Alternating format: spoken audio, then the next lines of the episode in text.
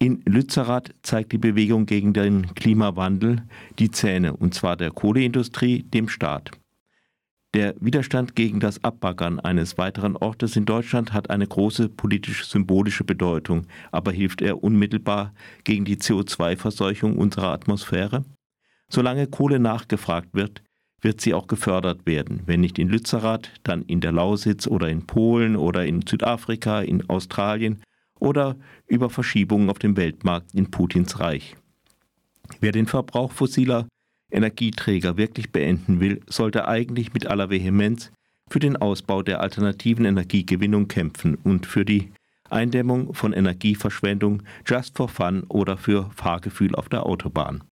Mehr als ein Jahr nachdem die rot-grün-gelbe Regierung besteht, hat sich da wenig getan. Es gab ein paar Gesetzesänderungen, die Stellschrauben, mit denen die Verhinderung der alternativen Energiegewinnung festgezurrt wurde, wurden etwas gelockert. Aber auf den versprochenen Masterplan warten wir noch immer. Ohne den helfen auch zusätzliche Windräder und Solarzellen allenfalls bis zu einer gewissen Schwelle, weil die zusätzliche Energie auch lokal und übers Jahr verteilt werden muss. Prämien für Elektroautos sind vom Standpunkt der Klimapolitik rausgeschmissenes Geld, wenn der zusätzliche Strombedarf wieder mit Kohle, Öl und Gas gedeckt wird.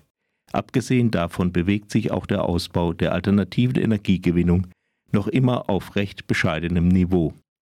Bei der Verhinderung der Windenergie hält unser seit einer Reihe von Jahren grün regiertes Bundesland zusammen mit Bayern einen traurigen bundesweiten Rekord.